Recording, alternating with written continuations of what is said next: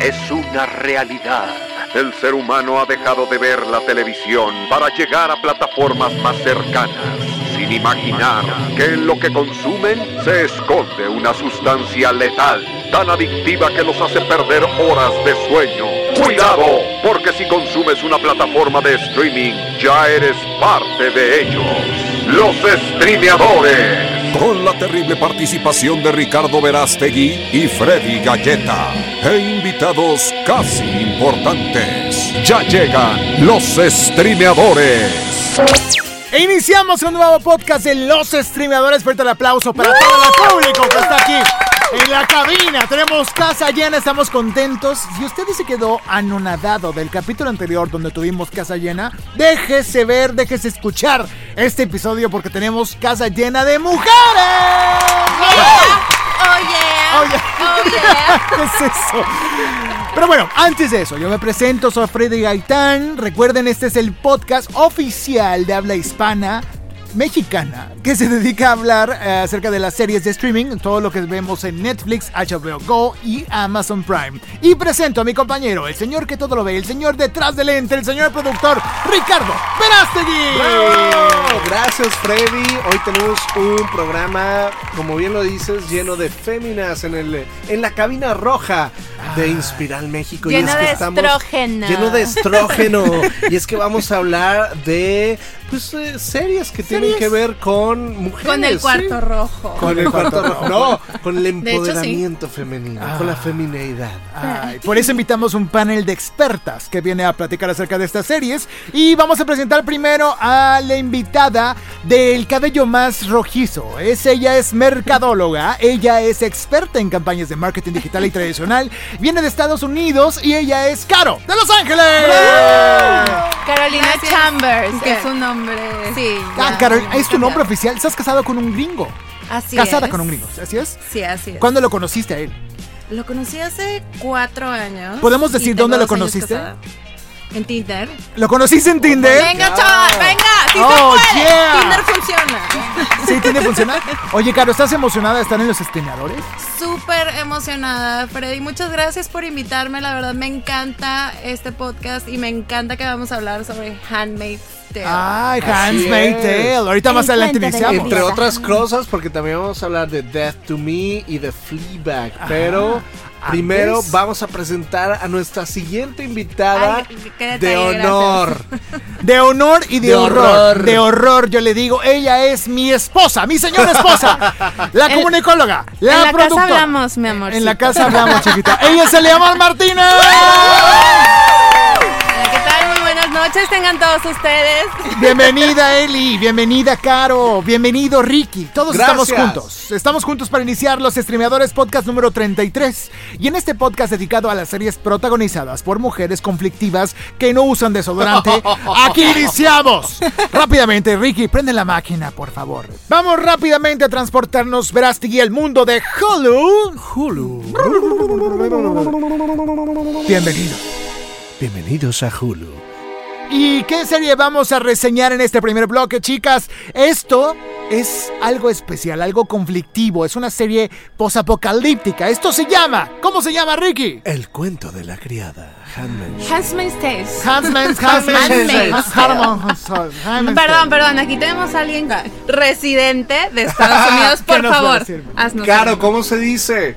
Handmaid's Tale. Ay, güey. Excuse me. Empecemos con Handmaid's Tale. Handmaid's Tale. Vamos a ver, esta serie surge en 2017, no, en 2017, sí, exactamente. El 26 de abril del 17 surgieron los primeros tres episodios de esta serie post-apocalíptica de ficción distópica, drama especial, ¿no? Está basada en un libro, ¿cierto? Sí, es un libro sobre eh, esta sociedad que se forma después de que toman Estados Unidos. Entonces estamos hablando de una sociedad totalitaria. Ok. Y está basada en el libro de Margaret Atwood, que, Atwood, ajá, que al, al- al final la primera temporada sigue como muy fiel al libro y ya después la segunda y la tercera, digamos que es una sorpresa. Es una sorpresota. Pero bueno, vamos a hablar de qué va, de qué se trata, ¿Qué pasa con Peggy Olson? Peggy Olson con Elizabeth Ah. Moss, yo le digo.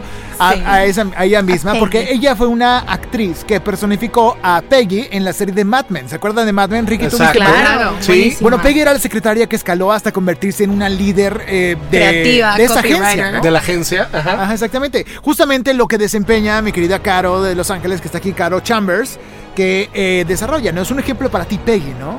Caro. Sí, sí, me podría gustaba decirse? muchísimo la serie. Ok, y ahora Elizabeth Moss protagoniza esta serie. Pero bueno, vamos, platícanos, Eliamar, Eli, y también, por, por, por favor, Caro, díganos de qué se trata, Han, esta serie. La Pues como, la como decía Caro, está situada en Estados Unidos y habla de un futuro que la verdad no es tan lejano, No. donde solo un porcentaje de las mujeres son fértiles y pueden tener hijos. Entonces, ¿qué sucede? Que se convierten en esclavas, por así decirlo. Digamos que es tanto el problema que ya no están haciendo niños en el mundo Ah. y este grupo como extremista eh, religioso y político decide tomar eh, las riendas de Estados Unidos y convertirlo en una cosa súper loca eh, y, Y toman, horrible. toman todo, ¿no? To- hacen un especie Sí, de sí, capitolio, un consejo gigante. La verdad es una serie muy para las mujeres. yo siento que es muy fuerte porque hay escenas muy incómodas. O sea, hasta me pongo chinita pensando cosas que pasan desde el momento en que la esclava se llama The Offer, porque De Fred, ¿no? de, de Fred. Oh, porque- Fred. Ujú. Ah, de Offred, exactamente. Sí, o sea, O sea, Pero ¿por qué? ¿Por qué le ponen ese nombre? De, porque Porque es- estas personas que son fértiles pasan a ser propiedad de, es- de estos hombres que tienen el, el poder del, del nuevo país. Entonces, realmente ellas ya no tienen identidad, ya no, ya no son las personas que eran antes y pasan a ser alguien más y básicamente son propiedad. Sí, son y de propiedad. la pareja, o sea, no solo del hombre. Entonces su dueño, ah, podríamos llamarle así, se llama Fred, Alfred, ¿no? Sí, Ajá. ¿no? Y, y- y ella eh, por eso mismo se llama Offred o Oh, de de Fred. De Fred en Y así español. es con todas las demás. Ok. Sí. Entonces, si, si alguien se llama Plutarco, sería of, of, of Of de Plutarco. Plutarco. Ok, ok. Sí. Entonces, eh, toda la, la- Estamos ya en la tercera temporada, ¿no, chicas?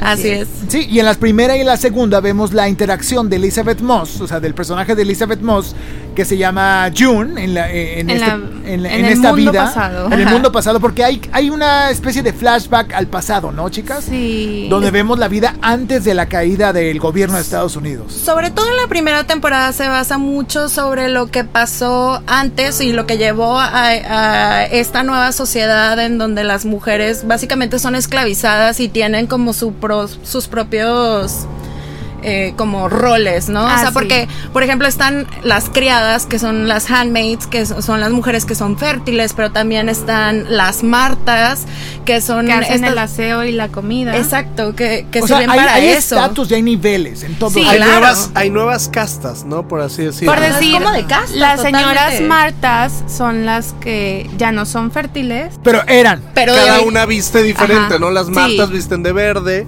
Las ¿no? handmaids de rojo, Las como el criadas de estudio. rojo y las esposas de azul. De azul, sí. Ya. Hay Pero bueno, diferentes códigos de Y vestimenta, por decir, así la decirlo. única salida que tienen las criadas es al mercadito.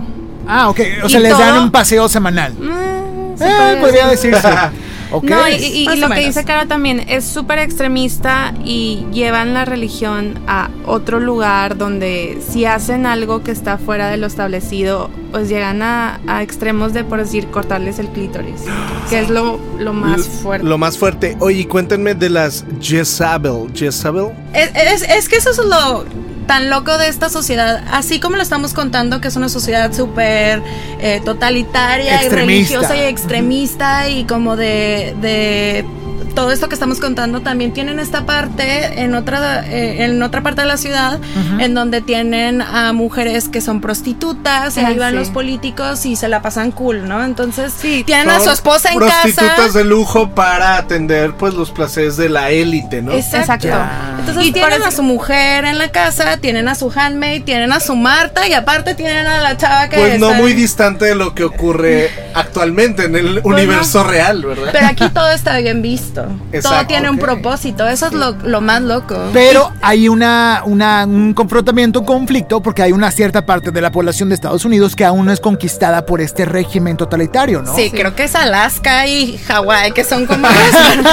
No, Y Puerto decir, Rico. La serie se sitúa como en Nueva York, entonces Ya. muchas buscan saltarse a Canadá. Ya. Y de hecho hay un- Como, como si fuese México y Estados Sí, Unidos. sí, literal. sí, tal De cual. hecho, está súper interesante esa parte que estás comentando tú, Eli, porque también en la serie hablan sobre el, eh, la, la posición de México, de Canadá, de la ONU y de los otros países del mundo ante esto que está pasando. O sea, porque estamos hablando que desaparece Estados Unidos totalmente. O sea, matan a líderes, matan a mucha gente para poder tomarlo. Entonces, digamos que... Ajá, hacen y- un cambio radical. Exacto. Sí, y también llama mucho la atención que todo esto lo deciden, se podría decir entre comillas, monjas.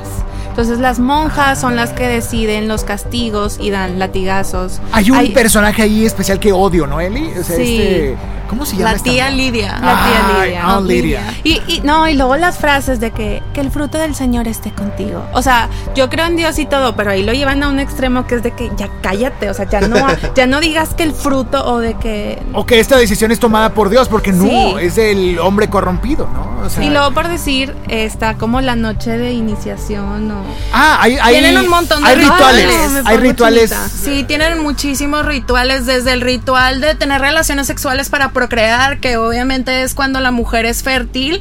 eh, que ¿Qué hacen con ella? Pues, Pues Platícalo, Mira, primero- pero de manera bien, ¿no? sí, O sea, primero se juntan en la sala Marta, el chofer. O sea, se juntan todos los que trabajan en la casa y como que hacen una oración. sí, y después solamente queda en el cuarto la esposa, eh, el, el político, el, El esposo. el- el o esposo, sea, es una especie de eh, harem o una especie de orgía, ¿no? Pues no, porque realmente todo es como muy respetuoso ante sus ojos. O sea, mientras el, el político, el hombre, está básicamente violando a la criada, La esposa, la esposa está ahí viéndolos y, Y agarrándola de las manos. agarrándole de las manos. O sea, es una rezando. violación, eso Sí, es una es violación. violación. Claramente una violación porque las mujeres no quieren estar ahí, o sea, no les dan ningún No, pues- posibilidad de, de escoger otro tipo de vida. Y de hecho, por decir, si no se embarazan, las castigan. Como si fuera su culpa no embarazarse. O sea, Las llaman unfit on women, o sea, como que no, no- ¿para qué naciste? O sea, tú naciste para traer vida al mundo, o sea, es muy, muy fuerte, como decía Eli hace ratito, como mujer, ver ese tipo de cosas. Te pone la piel chinita, es muy... no, y te Sí. pones a pensar que pues sí pasa y sí puede llegar a pasar. Claro. Sí, sí puede llegar a pasar. Y sí está tendencias. Si ha pasando. pasado, si, ha pas- si sigue pasando en muchos países Sí. Y obviamente seguirá pasando, porque lo más doloroso, como bien dicen, es cuando las propias mujeres, en vez de apoyar a, eh, pues a- al gremio femenino, eh, pues las subyugan más, las, las eh, oprimen más y entonces eso, eso es algo que siempre ha pasado y que esta novela que se convirtió en serie eh, pues retrata muy bien. Pero yo quiero preguntarles, ¿cuál es la luz al final del túnel? ¿Quién es eh, o cuál es, eh, digamos, la, la, la motivación o la esperanza de salir de todo esto? Del personaje principal. Pues en el caso de de. June es que ella en su vida pasada, por así decirlo, pues tiene una hija. ¿Y qué pasa con las niñas? Se las llevan como un- Y los niños también. como, ¿cómo se sí, decir? como, un es un internado. internado. Se Ajá. los llevan. Los, lo que pasó es que secuestran básicamente a los niños, o sea, Sí. se los llevan, se ¿Qué los entregan a, a las, a estas familias poderosas y, y las señoras, que son las esposas, pasan a ser las nuevas madres y tienen nuevos nombres estos niños que fueron tomados de sus casas. Entonces, digamos que aquí el tema es que Jung quiere regresar a rescatar a su hija. Entonces, esta Esa es su motivación. Esa es su motivación, salir y poder tener, poder darle una mejor vida a su hija. Su hija es su Sí, motivación. de hecho, el esposo pasa a segundo término. O sea, su esposo, antes de todo este movimiento, pues no es tanto su motivación. Sí, su claro. hija es la que, aunque la golpeen y queda casi inconsciente, nunca se olvida de ella. Y lo que ella no quiere es que su hija llegue al punto en que se olvide de que ella tenía una mamá que se llamaba June. Porque la niña está chiquita, como 6, 7 años. Sí, ¿cuándo pasó? Y bueno, ahorita, e- eso es un poquito más de la primera temporada. De la segunda y la tercera ya se centra un poquito más en Gilead, que al final es el, el nombre del- de este país o de esta sociedad que crean. Ajá. Y como de todas las locuras y todas las injusticias que van pasando. Entonces, sí se sigue enfocando en la vida de June, pero también de otras personas involucradas. Es también la lucha de las mujeres, cómo se empiezan a, A rebelar, a ¿no? rebelar, a Del crear sistema. comunidad, a confiar en, en- en sí mismas para poder rebelarse, porque pues al final ya tienen un rato así, entonces... Ahora, ¿ustedes consideran que esta serie es, es feminista? Pues. no, mm, es un O poco es- o- difícil Es- decir. se podría decir que es como una lucha, ¿no? O sea, ves Es demasiado una machismo. lucha. ok. Machismo. Hay mucha misoginia. El tema y- principal es la misoginia. Exacto, ¿no?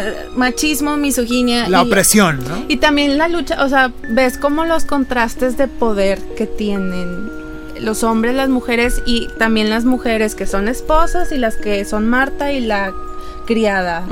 Porque- es mucha diferencia. Claro, porque he sabido que en la vida real ha habido manifestaciones eh, de, de- de gente, de mujeres disfrazadas, de, criadas, de criadas. que han protestado contra, por ejemplo, la elección de Donald Trump o, eh, no sé, Hillary Clinton ha hecho referencia a la Contra el serie aborto en sus también. discursos. Ajá. Ha habido manifestantes, este, sí, como bien dices, contra el aborto, contra la misoginia, eh, anti-Trump. Entonces, de cierta manera, ya el... el- Empoderaron a las mujeres también de alguna Exacto, forma. y, el, y el- la manera en que se visten, el disfraz característico ya es parte de la cultura pop y que se utiliza para fines sociales en la vida Sí. real, ¿no?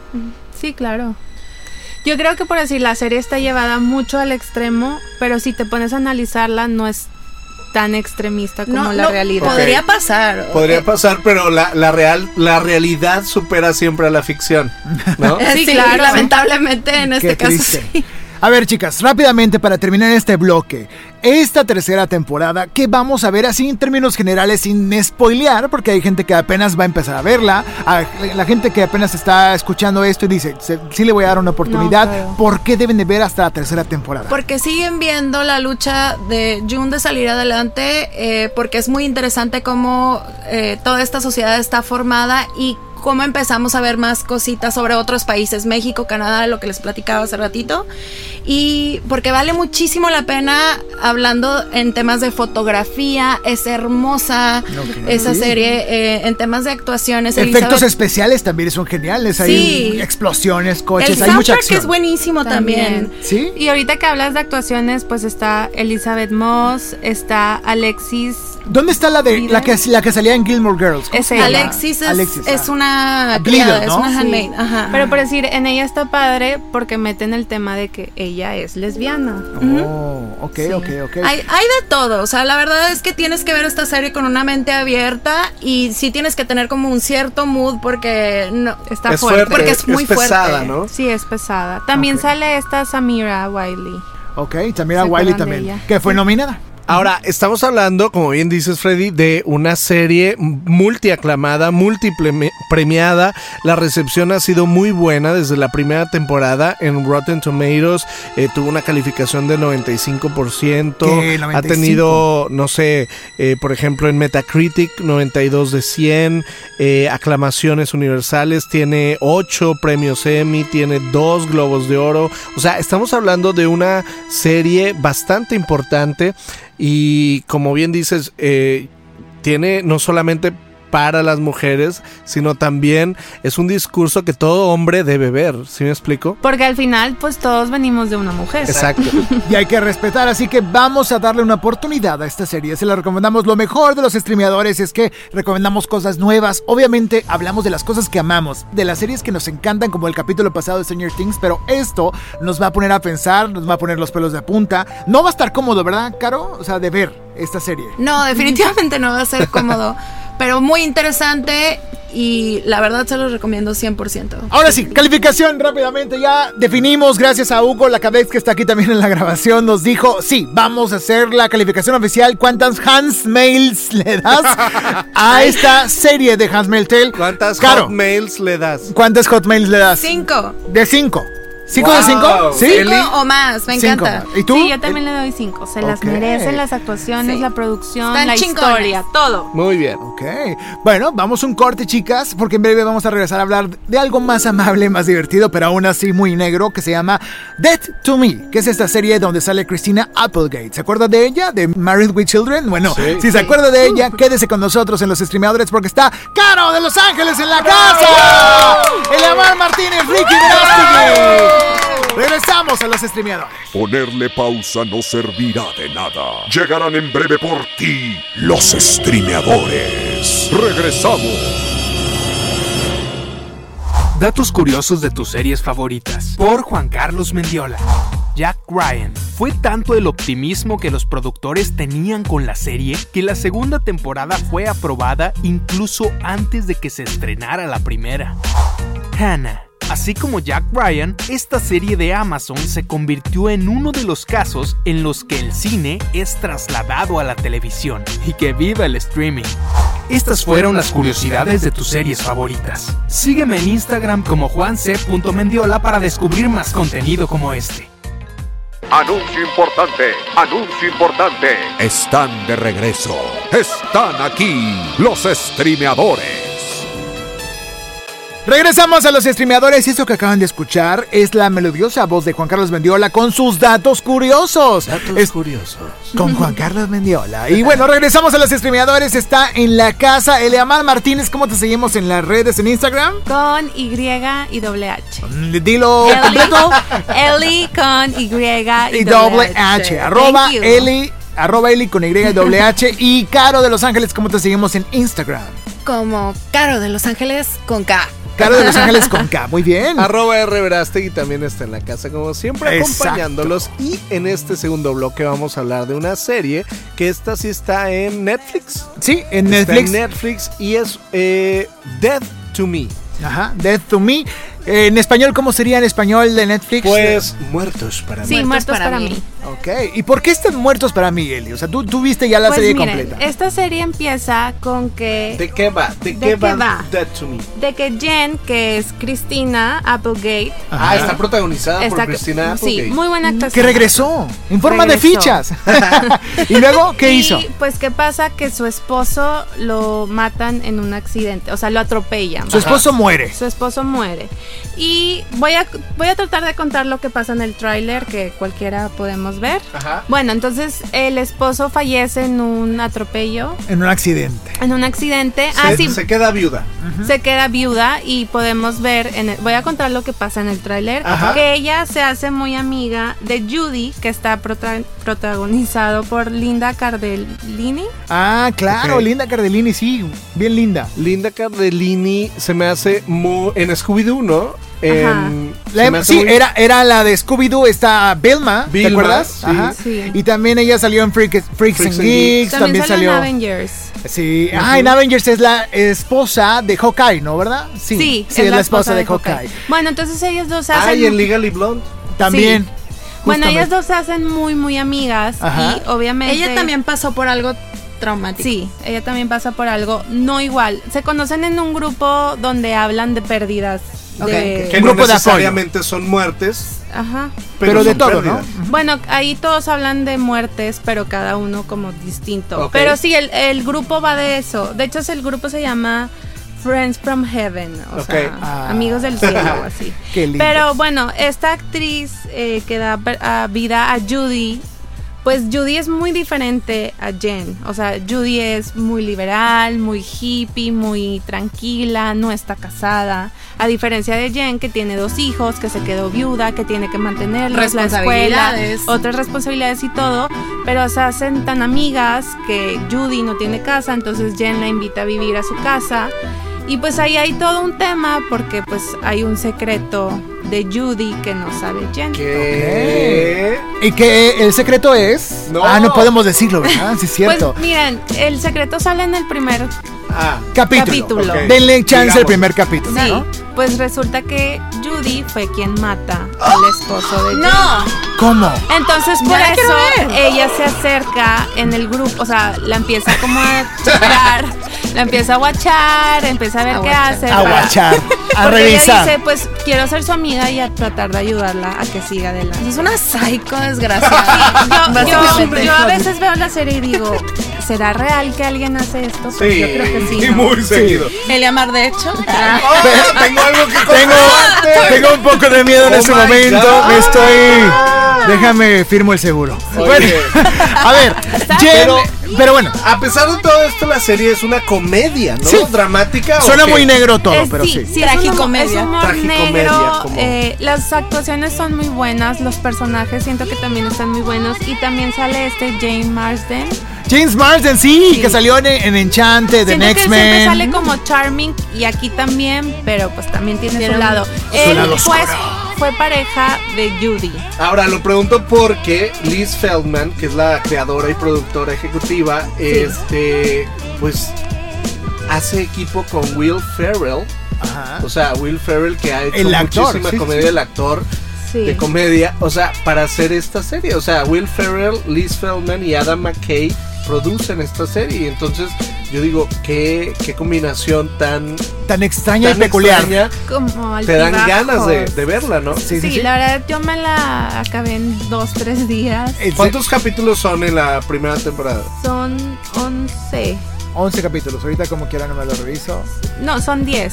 Sí, son 10. Son 10 capítulos, ¿verdad? Son 10 capítulos Ok. muy buenos, se te pasan rápido, pues obviamente tienes la curiosidad de saber qué va a pasar, si le va a decir, si no le va a decir. ¿Y quién brilla más ahí, Linda Cardellini o Christina Applegate? Las dos, Las dos. ¿Sí? las dos. Cada una es como la sal y la pimienta, o sea, son Se parejas, se complementan. Es como buena Roxy química. Es como Grace and Frankie, ¿viste esa serie? Yo siento que es así un poquito, ¿no? Pero las dos lidian con la pérdida, una está Sí. más deprimida que la otra, pero al final... La verdad, las dos pérdidas son muy tristes. O sea, la, la pérdida de Judy, las pérdidas que tiene Judy también, igual, a las mujeres, pues también nos pega lo que ella pasa. Pero sí, es una serie que tiene de todo, tiene como este Misterio, ¿no? Este misterio, también tiene como lo triste de que te pones a pensar, pues qué pasa, qué me pasaría a mí si yo estuviera en su misma situación. También está el típico tema de la suegra, que pues Ah. ahora que se fue su hijo, pues la suegra ahí está entrometida y na na na, los hijos. Ok, si quiero un mensaje de ustedes, bueno, sobre todo de Eli. Si yo soy hombre, ¿por qué debo de ver esta serie? Porque es divertida. ¿Sí? Es ¿Me va a hacer reír a mí? Sí, sí te hace reír y también tiene esto, te digo que del misterio, del O sea, hay un negocio, giro ahí raro, ¿no? O sea, no solamente desde que ay, perdí a mi marido, sino que hay una trama, subtrama que Sí. va llevando cada capítulo, ¿no? De hecho, pues conforme pasan los capítulos también te das cuenta que no era un matrimonio, pues que tenían Sólido. problemas Ajá. como todos, ¿verdad? Ay, sí, mi amor, ¿qué te digo? ¿Qué, te, digo, manita? Pues todos tenemos problemas, pues Qué somos dos, seres- dos seres humanos juntos. Ok, rápidamente vamos con la calificación de Dead to Me. ¿Cuántas Handsmails, que es nuestra medida calificativa de este capítulo, del día de hoy. del día de hoy, cuántas le das, mi amor? Yo le doy cuatro. 4 de 5 Handsmail. Bueno, porque yo pienso, ¿será verdadero esto? ¿Será ¿A alguien le habrá pasado? Pero ¿Qué pa- ¿Dónde está el esposo de Christina Applegate? No lo sabemos. ¿Será que es eso? no, pues ¿será está que es tres eso? metros bajo tierra, ¿verdad? Caro, ¿tú cuántos eh, Handsmail le, le das a esta? Eh, me voy por cuatro. Me, Cuatro, me interesó. Quisiera verla. Vamos a ver Dead to Me. Pero bueno, vamos a un corte y antes vamos a esta sección tan afamada que ya está oficialmente aquí en los streameadores. Ella es Katia González. Esto se llama ¿En dónde lo hemos visto? Regresamos a los streameadores. No te quites los audífonos. Ellos llegarán hasta ti. ¿Dónde lo hemos visto? Con Katia González. ¿Cómo se llamaba? ¿En qué otra serie salió? ¿Qué traía puesto? El asistente de Iron Man, uno de nuestros superhéroes favoritos del universo cinematográfico de Marvel, es interpretado por John Favreau. Pero ¿dónde lo hemos visto? Seguramente tú eres fanático de la serie Friends, de la cual no te pierdes ni un capítulo. Podemos ver cómo John, en la temporada 3 de esta serie, anda tras los huesos de Monica Geller, personaje interpretado por Courtney Cox. Esto hacía mientras no andaba muy ocupado ayudando a Tony Stark o cocinando para Scarlett Johansson en la película de Chef. Ahora sí, no tendrás pierde en identificar dónde lo hemos visto. Yo soy Katia González. Sígueme en Instagram como arroba soy Katia GZZ para encontrar más contenido como este. Ten cuidado con lo que escuchas. Están más cerca de lo que tú crees. Regresamos con los streameadores.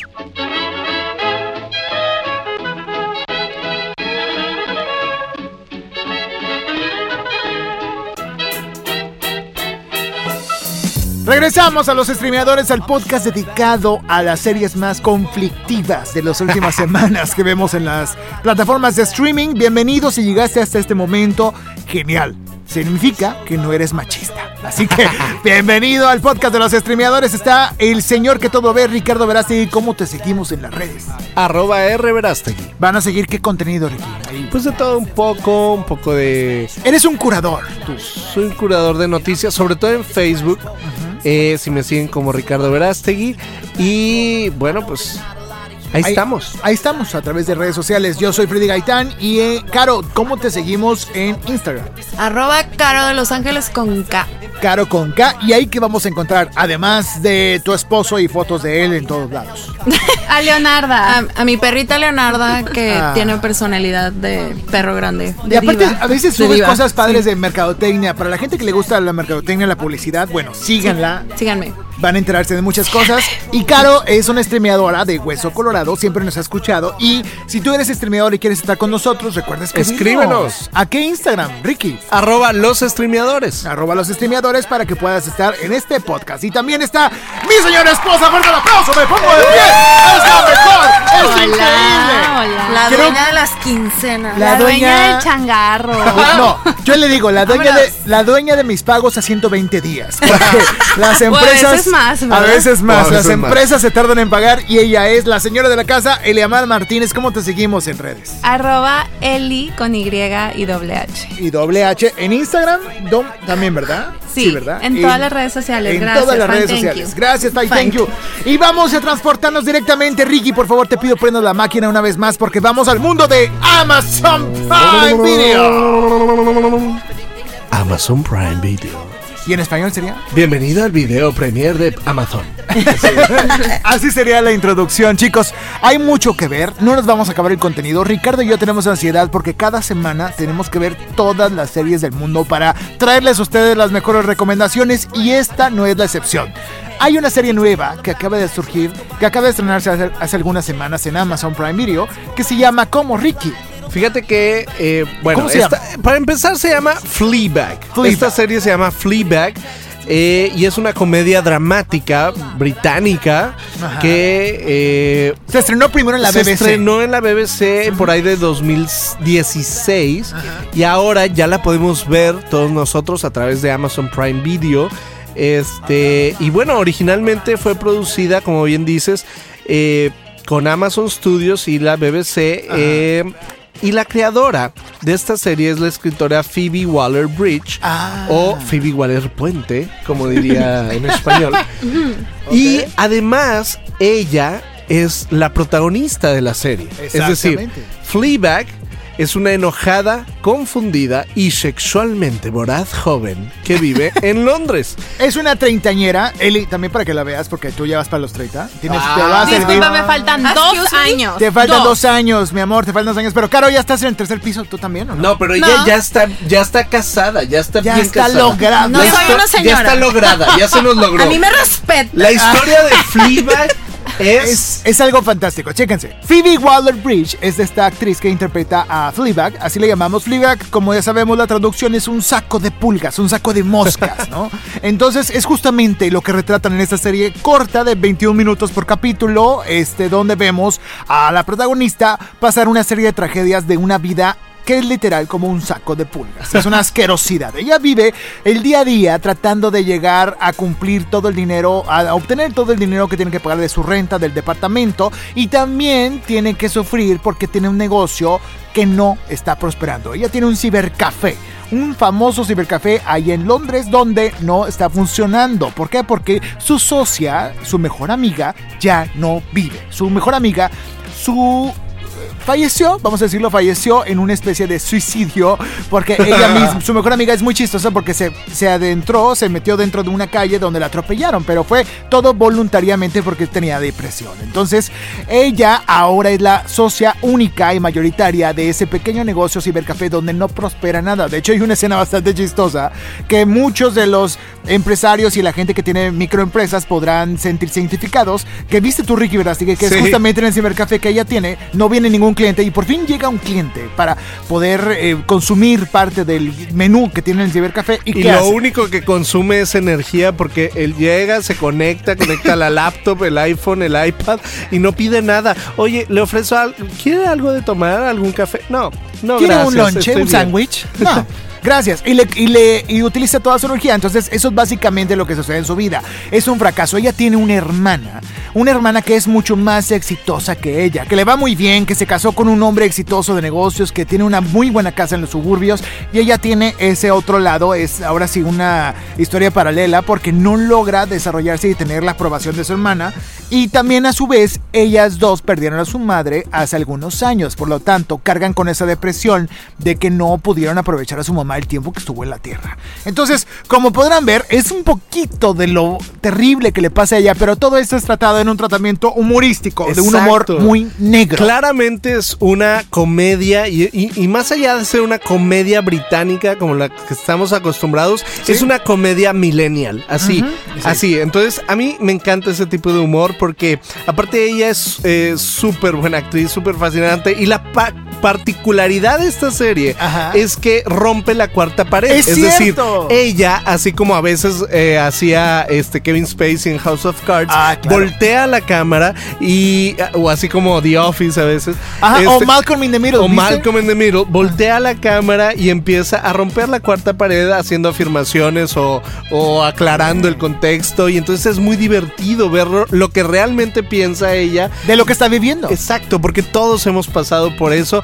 Seguramente todos los millennial- millennials eh, tenemos una vida parecida Sí. en cuanto a fracasos amorosos, en cuanto a fracasos eh, de, De trabajo, negocio, de sí. trabajo, así como ella. Y bueno, aunque eh, tiene apenas dos temporadas y es una serie, como bien dices, muy corta, de capítulos muy, muy rápidos. Sí. Este, es, está ligera y está agradable. A mí me gustó mucho el trasfondo. Es que te gusta esto. mucho el humor también. A mí me encanta británico. el humor y fíjate por qué, por qué es así, por qué es tan, tan, tan ligera. Porque esta serie realmente nació de un monólogo Sí. de ella. O sea, ella, eh, es- esta serie es una adaptación, digamos, de- del monólogo De que un presenta, un stand-up que presenta Waller Bridge en el, en el Fringe Festival de Edimburgo Ah. y que gana el primer premio. Entonces, este monólogo en 2013 gana el primer premio y la idea de llevarla a la serie pues obviamente vino de ahí. Entonces tenía que crear un sketch de 10 minutos para contar una historia de una noche y entonces este pues Creó esta se serie a raíz de ese ocurrió. monólogo. Ajá. Y fíjate que lo que más me gusta eh, de la serie eh, es que no le tiene miedo a No. burlarse de ella misma y de burlarse de los personajes a su alrededor, sobre todo físicamente. Entonces está muy interesante esto. Y lo que también me gustó y que me sorprendió ver ahí fue a Olivia Colman, que Ah, acaba sí. Ah, de ganar precisamente el Oscar a Mejor Actriz por The Favorite. Ah, claro, su papel estuvo muy conflictivo. sí me Estuvo muy bueno, Estuvo muy me intenso. encanta. Pero bueno, en esta serie, regresando a esta serie, está increíble todo el trasfondo, cómo rompe la cuarta pared. Lo más curioso, chicas, ustedes van a comprender mejor esta serie, pero comprender más la sensación y el oportunismo que tiene el personaje, porque literal ella tiene un novio que es claramente muy afeminado y es muy homosexual. No sabemos si más adelante ni queremos saber todavía porque no le hemos acabado la. No hemos iniciado la segunda temporada, pero así hablando general, ella tiene un novio con el que vive y que a cada rato lo está cortando. Le dice, ya no podemos continuar más. ¿Y por qué lo hace eso? Porque precisamente cada vez que cortan, el novio, que es medio afeminado, limpia todo el apartamento, limpia todo, encera todo, porque él se va de la casa, pero no deja nada sucio. Entonces dice, necesito limpiar mi apartamento, voy a cortar con él. Entonces corta con él, él limpia todo y de- después de que no sabes que vamos a darnos otra oportunidad y regresan como cuatro o cinco veces. Entonces es, es un Cada que el oportunismo. departamento se pone sucio. Exacto. Digamos que ella tiene su propia handmaid's tale. Ah, sí, su, propio, su propio criado. Su propia Marta. su propia, propia Marta, Marta, claro. Exactamente. Y está curioso también porque ella no tiene cómo pagar la renta, no tiene cómo pagar el alquiler del negocio, del cibercafé. Entonces recurre a un personaje que también, eso se ve en el primer capítulo, recurren al papá. El Ah. papá las dejó a las niñas y a la mamá desde muy chiquitas. Y el papá, pues no la reconoce como su hija, ¿no? Pero va y le pide dinero, le pide apoyo y suceden cosas. No puedo decirles de qué, qué pasa, pero es más Fleabag para la personaje principal. Es más mierda. Eso no es- a mí se me hizo muy incómoda. O sea, ¿Por? no sé, me daba incomodidad mucho. Es que ya Es no que es el tipo de humor británico. Sí, es para cual- no es para todo el mundo. O Ah, sea, claro, hablamos bueno, de bye. sexo, salido fecales, tantas cosas. no, mi amor, pero sí, es el humor británico y no es, no es, eh, no es, es, muy abierto. Sí, muy sí, abierto. sí. por no es monedita no. de oro, ¿no? Sí, claro. O sea, o sea, ella dice todo lo que piensa. Literal todo lo que No tiene filtro. No, no, tiene filtro. filtro, no y nos lo deja saber. Entonces yo, que la he visto casi toda la primera temporada completa, les voy a decir, y desde ahorita les digo cuántas Hans No. May le doy. Le A voy ver. a dar cuatro de cinco Hans May. Porque no es mi tipo de humor, yo soy muy Office, muy Friends, muy humor bobo, ¿no? Me encanta, pero esto es algo más profundo es que les parecido a The Office, ¿eh? Sí, exactamente como Bobby. Que es muy parecido, sí, pero es un humor muy especial. Es como esa serie que vimos, ¿te acuerdas, Ricky? De. de ay, ¿cómo se llamaba? Con Ricky Gervais, que perdía a su Ah, esposa. claro, sí, sí, sí. Sí, sí, bueno, esa serie que ya conocen en, Netflix, que ya reseñamos, es muy cruda, habla mucho de la pérdida y aquí también se, eh, se, trata de, se- de- del mismo tema, ¿no? De esta pérdida que tiene el personaje principal. Así que esta es mi calificación, se la recomiendo, más si eres mujer, más si eres un hombre que no tiene nada que ver y dices voy a ver algo que me que- diferente a lo que he visto, ya me ya vi toda la saga de Rap- Rápido y Furioso, vamos a darle oportunidad a eso que se llama Fleabag que ya puedes ver en Amazon Prime Video. Así que rápidamente, Ricky, ¿tú también qué opinas? Yo le doy un 4.2 de 5 De Hans cinco. Mays. Ok, ¿por qué Handsmaid? ¿Cuántas, digo, cua- por qué le diste tantas Handsmaid más que yo? Le diste punto dos. Porque a mí sí me gusta ¿Sí te gustó? Es que tú consumes eres todo muy eso. Yo soy muy de otro yo soy tipo. muy vainilla. Yo soy Ándale. muy yo me encanta reírme y reírme feliz, ¿no? Pero a ti te encanta reírte de la tragedia ajena, Ricardo. No, fíjate, no es tanto de la tragedia. Me encanta cuando el personaje principal eh, eh, es así. ¿Sí, Sí. me explico? O sea, es muy encantadora. Sí. Ella como personaje principal. Sí, es Sí, muy actúa muy bien. Sí, Se la ella no compras le hace muy bien. total. No le importa decir las cosas, aunque sea algo incómodo para ella o que, o que ella se vea mal. Incluso no se, no se ve Y bonita, aparte está guapa. No, sí está guapa. pero no se ve linda en la No, serie. porque. Está actuando, está actuando Exacto. como alguien desafortunado. O sea, Sí, no sí. vas a ver a, ahí a Selena Gómez a salir mal a pandemia. Bueno, es, sí. muy, es muy como el humor, fíjate, de. Y me recuerda no tanto a Sofía Niño de Rivera, sino a esta otra chica. ¿Cuál? eh, Alexis de Anda. Alexis de Anda. Alexis de Anda, sí, sí, sí. Sí, me recordó a ella. Es muy negrera, ¿no? En cuanto a humor negro, ¿no? Exacto. Se burla mucho de sí Muy misma. negrera. Oigan, y hablando de Amazon Prime, pues ahorita está muy de moda la serie Instinto de Mario Ah, Casas. claro. Tenemos que verla. Que la vamos a reseñar Próximamente. en, en los Chiquito papá. Ah, te ¿Qué creas, estás Freddy. diciendo, mi amor? ¿Qué no, estás diciendo? terminamos. Y te- ¡Córtale ahí!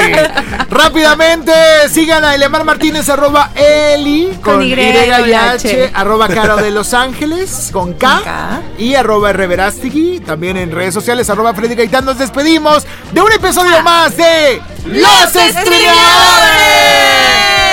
Es el estremador más largo que hemos hecho. Hasta la próxima. Acabas de quedar contagiado. Ellos ya están en oído. Ya escuchaste Los Streameadores. Búscanos en Spotify, iTunes y YouTube. Los Streameadores es una producción de Freddy Gaitán, realizado en Inspiral México. Visita www.inspiralmexico.com.